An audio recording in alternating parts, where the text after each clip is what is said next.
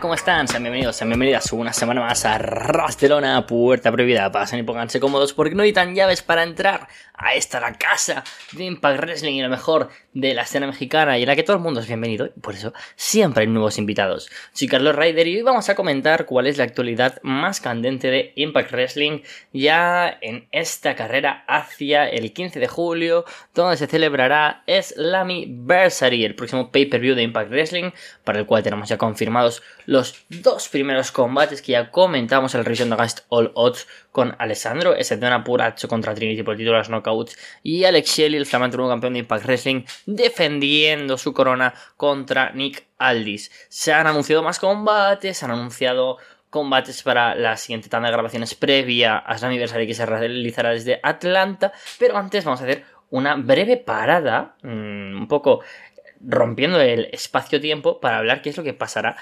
anteriormente incluso, y es que Impact Wrestling va a Australia, tema que ya tocamos, tema que ya comentamos con anterioridad, pero se han confirmado varios combates, y es que espero que estos shows sean grabados, quizás no como para mm, emitir en la televisión lineal, puesto que sabemos que serán los shows de Atlanta, pero eh, no descartaría que los combates que se han anunciado sí que los tengamos para los Main Event Mondays o incluso para algún combate digital media match de los martes. Recordemos que Impact Wrestling está haciendo ahora una estrategia muy muy plural a la hora de crear contenidos, lo más parecido a WWE Network que se está haciendo a nivel contenidos con programas exclusivos de, por ejemplo, Joe Henry hablando de comida, podcast de Taylor Wilde y de Sammy Callihan, los programas Diary Off, los programas My First Day, donde vemos cómo fue el primer día o comenta el primer día en la empresa de Alex Shelley o Brian Meries recientemente. No he podido verlos todos, la verdad, y si alguien quiere que, que los comentemos o los ha visto, pues por favor dejadnoslo en comentarios, ponedlo en Twitter, en YouTube, en iBox, en donde queráis, y así pues lo podemos comentar si, si os apetece. Bueno, pues como decía, pues también tenemos estos combates anunciados para Australia, donde tenemos a Alex Shelley defendiendo y ahí será la revancha contra Steve Macklin por el título mundial de Impact. Curioso porque es muy probable que no tengamos a Macklin contra Shelley, por lo menos en televisión, o a priori no tengamos una revancha que no sea esta. Curioso que hayan tomado esta decisión, ¿no? Yo creo que mm, todo el, potencial de, de tener a Shelley campeón no lo quieren eh, derramar con una segunda derrota para Macklin. Y hacerlo en un pueblo, bueno, en un pueblo, en un país, mejor dicho, como Australia, que no deja de ser un house show, pues yo creo que tiene como más sentido. Pero espero que Macklin siga orbitando, ¿no? El título mundial, aunque no apunta de momento que eso vaya a ser cercano y eso lo comentaremos cuando analicemos el show de esta semana y también a hablar de que el otro combate que se ha anunciado para el show en Australia que repito se celebrará el próximo sábado 30 de junio y el perdón viernes 30 de junio y el próximo sábado 1 de julio sean dos días de, de show quizás siga grabaciones no lo tengo claro pero bueno Ah, eh, espera, espera, espera. Perdonadme, perdonadme. Estoy aquí elucubrando cuando directamente estoy leyendo. Perdonad, eh, que en falsísimo directo. Em, streaming on demand immediately, immediately, eh, immediately following. O sea que igual será Ah, mira, lo emiten en directo en Fight, es que lo estoy leyendo, eh, perdonadme, solo había visto los audios de los combates.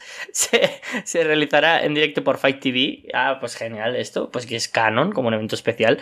Digamos que este Impact Wrestling Down Under Tour será parecido como si fuera un especial Impact Plus, pero se emite en nivel pay-per-view en Fight y después lo tendremos on demand. O sea, el directo tendrá que ser pagado aparte. Y como comentaba, tendremos ahí el combate entre Deona Purazzo, la virtuosa, defendiendo su título de las contra Giselle Show. Un combate que hemos visto pues en varias ocasiones además recientemente, pero no bajo el contexto de Deona como campeón, así que a favor de que realicen de nuevo este combate.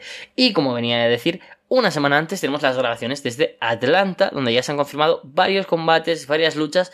Vamos a comentar lo más destacado porque son muchas las que se han comentado. Y quizás con esto nos podemos hacer un poco una idea de hacia dónde apunta Slammiversary. De combate más destacado a menos destacado, los dos títulos que de Shelly Puracho, aparte de defenderse en Australia, se defenderán en, este, en estas grabaciones desde el Center Stage que se celebrarán el día 23 y 24, es decir, eh, este viernes y este sábado, si, si no A ver, sí, sí, sí, no apuntaba mal. Y es que tendremos a Alex Shelley defendiendo el título contra Brian Meyers. Curioso porque todo apunta que Brian Meyers luchará junto a Moose por el título por parejas de ABC, después de lo que hemos visto esta semana. Pero bueno, ahí tenemos ese combate mm, desconcertante hacia donde puede apuntar Brian de cara a Slammiversary.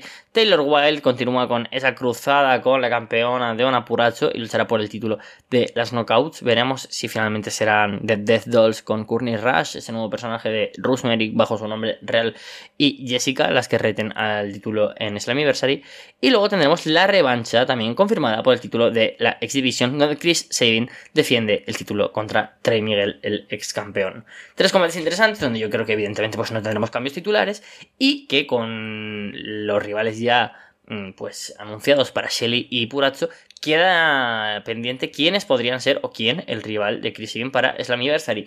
Mi punto de vista es que podría ser un combate que tenga múltiples rivales, ya que por un lado tenemos a Leo Rush, el cual estará presente en las grabaciones, y se enfrentará junto a Nick Aldis a los Motor City Machine Guns, combatazo para el segundo día de, grabaciones, y seguramente pues también aparezca el, viernes, porque ha estado, bueno, está anunciado también para el viernes, y no me extrañaría que tengamos un Ultimate X o un combate múltiple como estamos viendo ya casi tradicionalmente en Slammiversary, puesto que también tenemos como combates anunciados Jonathan Gresham contra Alan Angels, tenemos anunciado también a Mike Bailey contra Kevin Knight, por lo que no me extrañaría que eh, tengamos un combate múltiple, quizás un Fatal 4 Way con luchadores clasificados, un, combate a 5 bandas, un Ultimate X, quizás con Saving Trey, Leo Rush, el ganador de Mike Bailey contra Kevin Knight y Jonathan Gresham contra Alan Angels. Veremos si esto sucede así. También, para comentar por encima, se han anunciado los combates de Rich One y Sami Callihan contra Moose y Brian Meyers.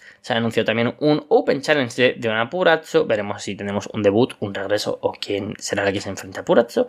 Porque podría ser perfectamente una Sabana Evans. Y sin embargo, tenemos también, por cierto, un combate intergénero. Trinity se enfrenta a Jay Vidal yo creo que todo apunta a que siga ahí, pues, como estos rivales de apoyo al ser una rivalidad de face contra face.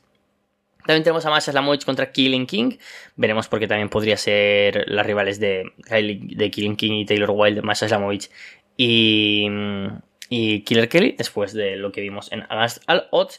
Y también tenemos anunciado a Courtney Rush contra Giselle Show. Por lo que también se abre ahí la posibilidad de que, ¿por qué no?, tengamos un combate a cuatro bandas, ¿no? Y quizás tengamos a The Death Dolls contra Giselle Show y Savannah Evans contra Masha Killer Kelly contra The Coven. Esos son lo que yo creo que por los combates anunciados para los shows de Atlanta podrían ser los combates que podríamos más o menos ya entrever de cara a Slammiversary donde pues bueno, también tenemos otro como anunciado, y es que Scott Damore regresa a los cuadriláteros para enfrentarse junto a Faye PCO, a Bully Ray y a Steve McLean. Así es, no dejamos solo de tener al puto Bully Ray en pantalla, sino que además nos tenemos que comer eh, un combate donde McLean y PCO van a verse totalmente opacados por la historia. El público está metidísimo. Scott Damore, obviamente, es una de las grandes atracciones, el gato Babyface, porque, como no, es el presidente de la empresa y lo sabemos. Y yo creo que em, a nivel historia, a nivel narrativo, pues tiene todo el sentido del mundo, ¿no? Que, que pueda estar aquí, es con amor y, y, que contar una buena historia. Pero es que es Bully Ray que le quita las ganas de vivir a cualquiera, como ya comentado, no sé, tropecientas veces quizás. Así que estoy bastante en contra de este combate. Además, pienso que haberle quitado a McLean el título para ponerle como un secundón para Bully Ray, como vimos en el seguimiento también de esta semana comentaremos con la mayor brevedad posible. Me parece absurdo. O sea, ya hemos visto lo mejor de PCU y McLean en un combate donde se. No sé, se dejaron el alma, se dejaron todo físicamente, fue una matanza. ¿Por qué ahora va a ser mejor un combate? Además está Bully Ray y Scott Amor. O sea, bueno, más allá de fomentarnos el querer ver el show porque regresas con amor, este combate, por lo menos para mí, me parece totalmente un combate pues que no atrae nada, no, no, no, no, puede aportarme nada. Y ahora, sin más dilación, vamos a hablar ya de cuáles son los resultados de esta semana y vamos a comentar muy brevemente un show que ha sido, pues sinceramente, bastante malo. Y es que abrimos por lo menos con los nuevos campeones, eh, Alex Shelley y Chris Sabin, los Motor City Machine los campeones mundiales y de la Exhibition aparecieron, hicieron una promo hablando sobre el trabajo duro que ha sido llegar hasta conseguir estos títulos, hasta que Nicaldis interrumpe, Nicaldis... Em, habla de que él se mereció ganar el combate, lo mismo que Shelly merecía ganar el título mundial y que bueno, que Selly ya era uno de los más importantes de Impact Wrestling cuando él simplemente era, un rookie, pero igualmente en Slammiversary pues va a ganarle. Interrumpen eh, a esta promo eh, Trey Miguel, Sheldon Jean y Kenny King. Aparece después cuando parece que se van a enfrentar en un 3 contra 3 Giselle Show con Savannah Evans y Jay Vidal. Show dice que Impact Wrestling em, ha puesto como una. Mm, ¿Cómo se dice? Una alfombra roja para Trinity, justo como han hecho para Nick Aldis y para los Motor System Machine Guns. Ella que lleva mucho tiempo en Impact. Bueno, a ver, no mucho tiempo, pero un tiempo sí. Sin embargo, pues tiene que hacer eh, frente a los favoritos de la oficina. Buen detalle eh, que hablen eso, porque creo que una de las mayores críticas que podemos dar también a Slammiversary es que los dos combates principales lo tengan luchadores que apenas llevan unos meses en la empresa con contrato firmado. Y en el caso también de Trinity, ni siquiera es un contrato de larga duración, como parece ser el de Nicaldis. Bueno, buena promo de Giselle Shaw, como siempre, que, es un, gustazo verla en televisión. Antes de eso, pues aparece Jonah Purazzo y aparece también Trinity y se forma un 5 contra 5 para el main event de la noche oficializado por Santino Marella. Este combate, que es el main event, lo comentaremos después, pero por medio tenemos bastantes cosas y pocas interesantes realmente. Steve McLean hace una promo super furioso diciendo que ha perdido el título mundial de Impact, que él es el verdadero campeón mundial, él debería ser el campeón y bueno, pues una promo sinceramente con mucha furia que da totalmente igual porque luego es un mero secundario en una historia menos relevante que el título mundial. Se ha encargado a Macklin y quieren dejarle aquí como un tipo que, ojo, sigue estando en la órbita, pero no tiene sentido darle esa continuidad a su personaje mientras estás por otro lado matándolo. A mi parecer, un error total y absoluto por parte de Impact Wrestling.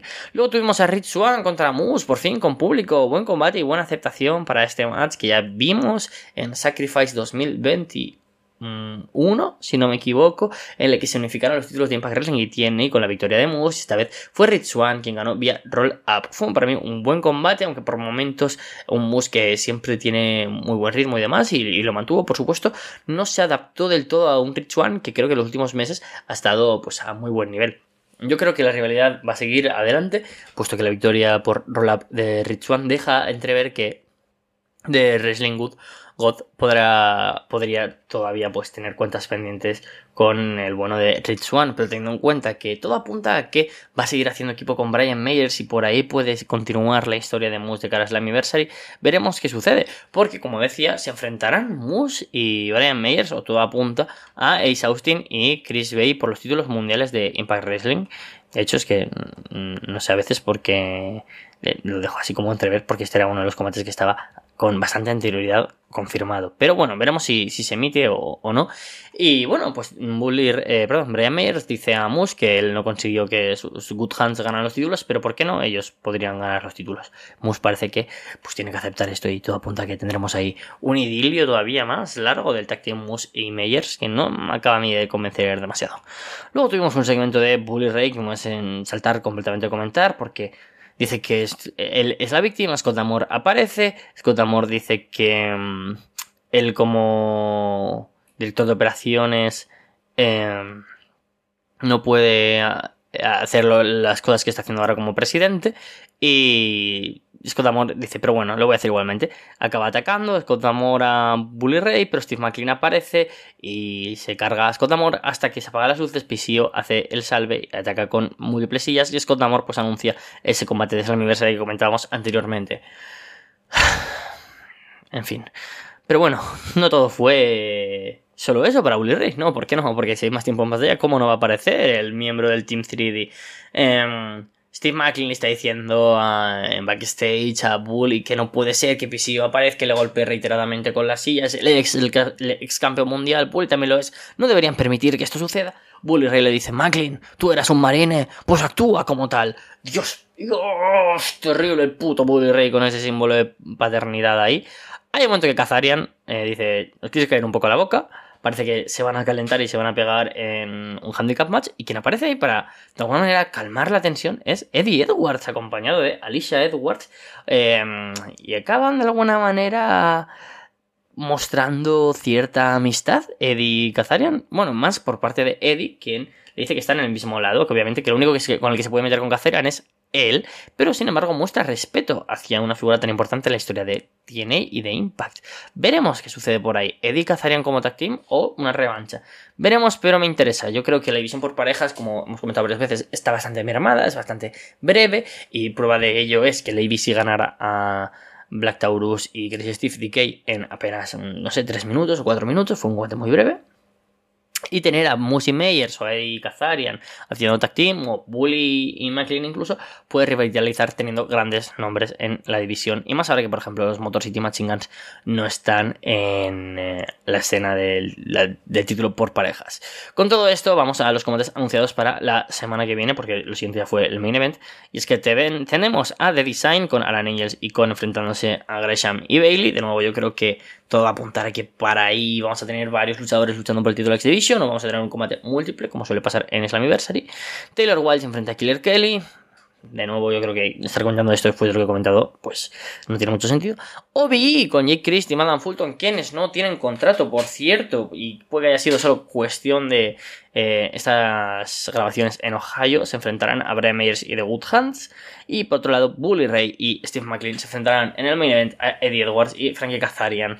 No es en, absoluto llamativa la cartelera, pero veremos a ver cómo avanza eh, la construcción de combates hacia un Slammiversary que por lo menos ahora mismo no tiene demasiadas razones por las que sintonizar. Y bueno, en el main event tuvimos ese combate 5 contra 5 en el que el equipo de los Faces, es decir, el campeón mundial Alex el campeón de la X Division Chris Sabin, la campeona de las Knockouts de Purazzo y los aspirantes al título mundial de las Knockouts Trinity y Nicaldis, como no podía saber de otra manera, vencieron al equipo de Trey Miguel, Kenny King, Sheldon Jean, Giselle Show y Savannah Evans. Combate pues múltiple con todo el toda la parafernalia ¿no? que suelen tener estos combates. No se acabó de ver del todo interesante la dinámica entre hombres y mujeres. Creo que podrían haber apretado el gatillo bastante más eh, en, ese sentido, porque no tuvimos como momentos en los que directamente tuviéramos a hombres contra mujeres más allá de Jay Vidal junto a Trinity, que es el combate que también se ha anunciado, y mm, nada interesante en ese aspecto. Pero y ahora es donde me quiero detener, después de hacer este rápido y furioso repaso de todo el show.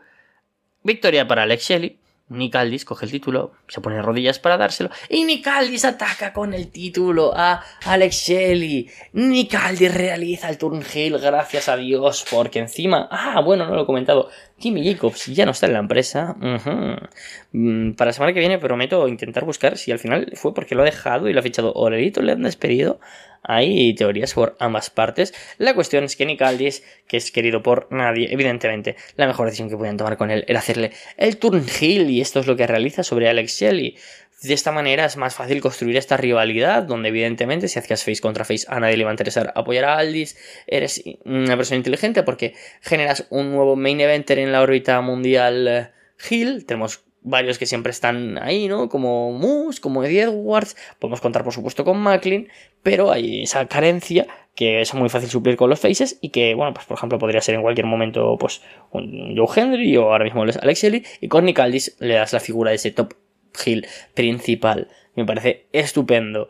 De esta manera yo creo que además también cuidas a un Shelly que, que no tiene que hacerse cargo como de la rivalidad, porque lo bueno de Shelly es el ring y Aldis puede ir como el verdadero luchador, la eterna promesa, pero como Hill, que es una historia que me vende mucho más. Así que contentísimo con esta decisión que ha tomado Impact Wrestling. Veremos hacia dónde apunta, porque recordemos que Nick Aldis tiene un combate confirmado con Leo Rush contra contra los Motor City Machine Guns, así que quizás Leo Rush también viene como Hill. Veremos, porque ahí está la gran duda, pero bueno, este turn Hill de Nick Aldis que alegra, que de alguna manera justifica todavía más esa decisión de darles el main event y que por otro lado me deja con bastantes posibilidades de que Alex Shelley retenga en Slammiversary, porque pensaba que querían hacer de Nick Aldis el top babyface cosa que, por supuesto, desde Impact Wrestling se han dado cuenta que no iba a funcionar. Así que me alegro por este Turnhill del luchador británico. Con todo esto, y dejamos para la semana que viene muchas cosas para comentar, el anuncio de Hiroshi Tanahashi para Multiverse United 2, mm, cosa que no quiero comentar porque, bueno, esperaremos a que hayan más luchadores anunciados, la marcha de Jimmy Jacobs, la posible llegada de Delirious al equipo de productores y guionistas de Impact Wrestling y, pues, muchas más cosas que seguro que merecerán la pena seguir comentando de cara a Slammiversary. Nos vemos la semana que viene. Chao, chao. ¿Qué tal amigos de Arras de Lona, Puerta Prohibida? Les habla desde México Chava Rodríguez con las novedades de la escena mexicana. Abrimos de nuevo la Puerta Prohibida. Luego de un par de días fuera por cuestiones de fuerza mayor, empiezo esta sección mandándole un abrazo, deseándole una pronta recuperación al buen amigo Alessandro Leonardo. Podemos decir productor, CEO, creativo, más lo que se acumule de parte del contenido que hacemos en Arras de Lona pero bueno, ya está en actividades ahí con contenido de WWE, de AEW, contenido retro de las guerras de lunes por la noche, las Monday Night Wars, entonces ya retomamos actividad en este espacio. Por lo mientras, en escena mexicana se vienen funciones destacadas, Triple Manía en Tijuana, ya está el cartel. No soy tan afecto de hacer previas, no porque no quiera hacerlas, pero pues este material yo sé que a veces, y también me pasa con podcasts de otras temáticas, por tiempos laborales, personales, a veces se van quedando ya cuando tiene uno tiempo pues echa de corrido el contenido. Entonces a veces cuando se hace una previa pues ya la persona no puede ver el contenido en tiempo previo a, digo, perdón por la redundancia. Entonces trato de enfocarme en los combates, pero creo que el cartel de Triple Manía en Tijuana me agrada, la estelar era obvia o casi obvia, tener ese hijo del vikingo contra Kenny Omega por el megacampeonato, la lucha que tuvieron en Dynamite, la pueden ver hace un par de semanas, creo que de lo mejor de Dynamite en el año, gran química, movimientos, y por otro lado el Consejo Mundial recibiendo a talento de New Japan para una adaptación de Fantástica Manía. En Fantástica Manía pues es un tour. En esta va a ser una función especial, pero ya se anunciaron a los ingobernables de Japón en la Arena Coliseo de Guadalajara. Creo que ocurrirá lo mismo en la Arena Coliseo de Ciudad de México, Arena Puebla. Entonces se vienen carteles interesantes y contenido que espero estarles comentando.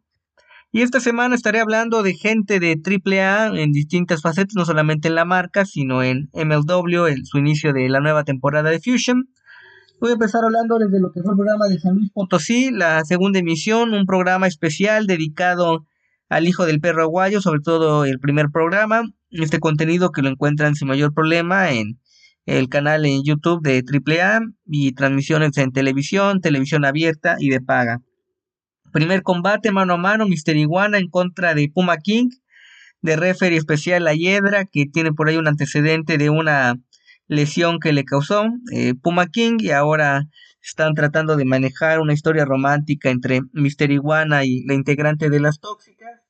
Me gustó la imagen de Puma King inspirado en uno de los músicos del grupo Kiss. También de leñadores ya bastante saturado, refiere especial, eh, leñadores, parte del talento que participó en esa función. Vemos un poco de llaveo por parte de Mister Iguana, no es tan común verlo, pero lo saca adelante. Ya después viene el dominio por parte de Puma King, que es un hombre más pesado, experiencia internacional.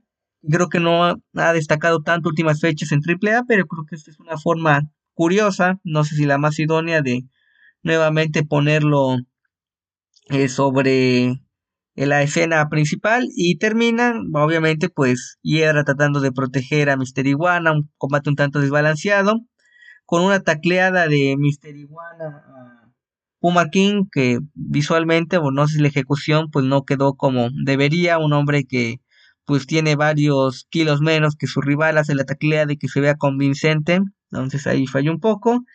Y luego entra Conan y dice que por las intervenciones de la referee le da la victoria a Puma King. Entonces, que alguien explique qué pasó en todo ese intro. O sea, ya tuvimos cargado con leñadores, referee especial, bueno, hasta ahí funciona. Y ya lo de Conan y el final, pues creo que innecesario. Combate mixto, Argenis y Toscano en contra de Alice y Negro Casas, en este caso Argenis todavía con máscara, un programa que se grabó previo a Triple Manía Monterrey, donde Argenis perdió la máscara con Mysticis Jr. Inusual ver como pareja a Dalis y a Negro Casas en un combate, son pareja fuera del ring y ellos son abiertos en compartir parte de su relación, pero por el estilo que manejaban en el Consejo Mundial, pues no se iba a dar una lucha mixta, pese a que Dalis pues sale un poco del canon de las luchadoras mexicanas, es más alta, mayor musculatura, un estilo un poco más agresivo.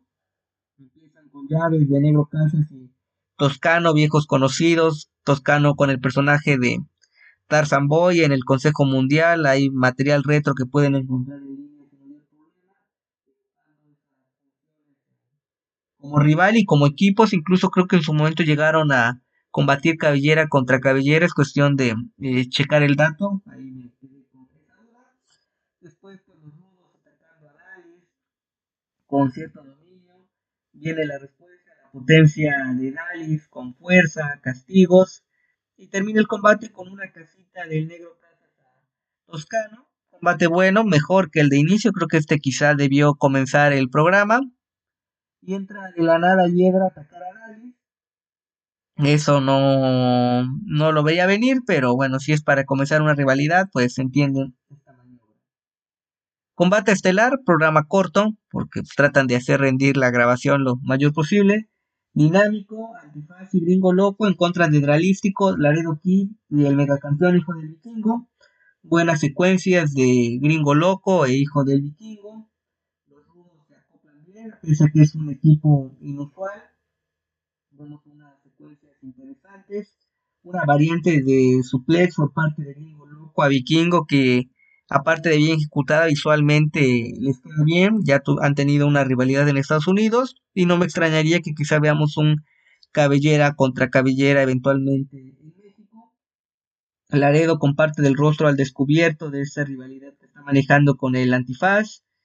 Hace hijo del vikingo uno de sus momentos espectaculares, una plancha de 690 grados fuera del ring, rebota en la espalda de Gringo Loco y luego se lleva un golpe en la parte baja de la espalda, tiene que recibir asistencia. Creo que esto condicionó el final de la lucha, o al menos esa percepción me dio. Y ganan por descalificación los técnicos cuando Antifaz aplica un foul y le quita la máscara a Laredo. Creo que pese a lo probable o probablemente inesperado improvisación del final fue un buen combate dándole seguimiento a rivalidades y dinámico, que es un luchador bastante joven, proveniente de la parte norte de México, de Mexicali, del estado de Baja California, cercano a Tijuana, está aprovechando oportunidades estelares y creo que eventualmente lo veremos con campeonatos y rivalidades a destacar. Entonces ahí está el programa de San Luis Potosí de AAA. Y esta semana terminaré hablándoles de lo que fue el inicio de temporada de MLW Fusion, programa 166, grabaciones desde el Auditorio Fausto Gutiérrez de Tijuana, sitio emblemático para la lucha mexicana por distintos factores.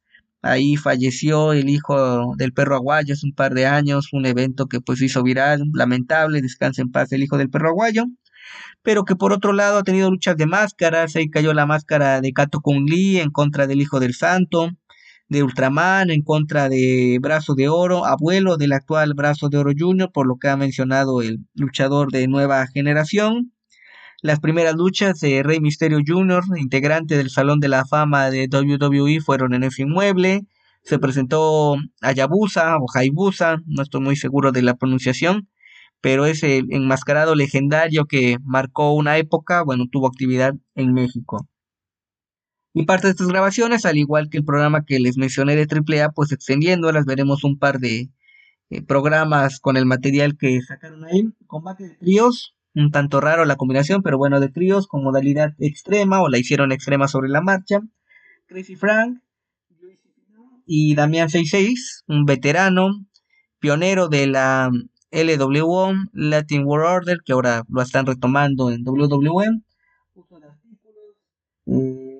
Eh, con pues su tonelaje físico pues es el que domina parte de combates, atrapadoras, charolas y de la nada o sin mayor explicación se aparece el extremo y cíclope los macizos para atacar a Lewis y, junto con Fran eh, tratar de dominar al estadounidense.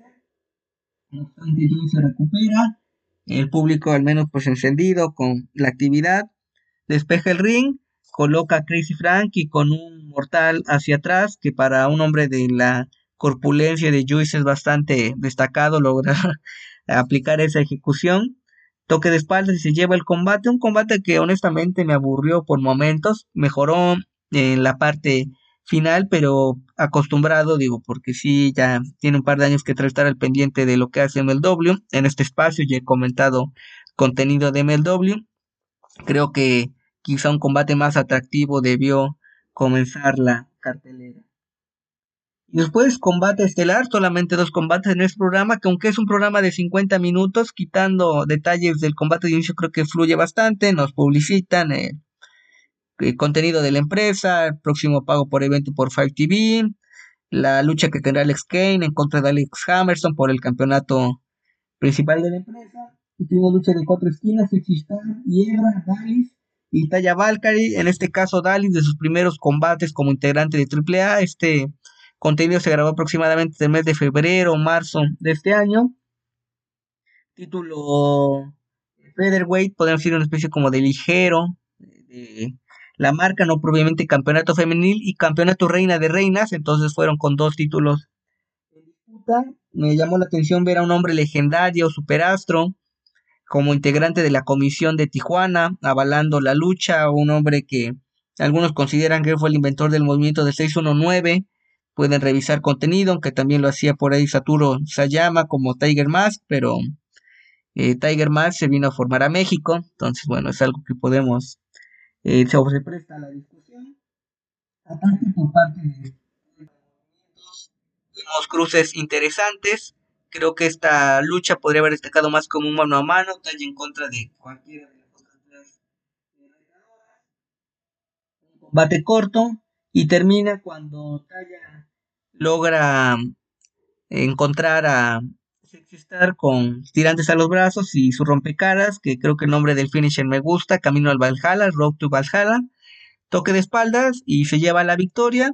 Creo que quizá el programa podría haber comenzado con una lucha de esta calidad, una calidad un poco mejor. Es que soy un tanto eh, conservador, pero creo que una defensa buena, aunque me parece más atractivo que eventualmente veamos en mano a mano, quizá talla en contra de Hiedra, contra Mima Sexy Star, que ha mejorado bastante en muy poco tiempo, o incluso en contra de Dalis, que se acoplen y ver un combate atractivo, ya sea por el Reina de Reinas o el campeonato de MLW. Esto es todo por mi parte. Eh, sigan al pendiente de lo que hacemos aquí en Arras de Lona. A nivel personal pueden ver contenido que hago de deportes y también de lucha, boxeo y artes mixtas en www.tuplandejuego.com.mx y que adquieran un ejemplar de mi nuevo libro de cuentos que afortunadamente ha tenido muy buena respuesta, escenas inéditas de un aficionado al pancracio, nueve cuentos y un texto en formato de dramaturgia, editorial Gato Blanco, disponible en Amazon México, librerías del sótano, sucursales y tienda en línea. Esto es todo por mi parte, abrazo a la distancia y seguimos al dependiente del deporte espectáculo. Saludos.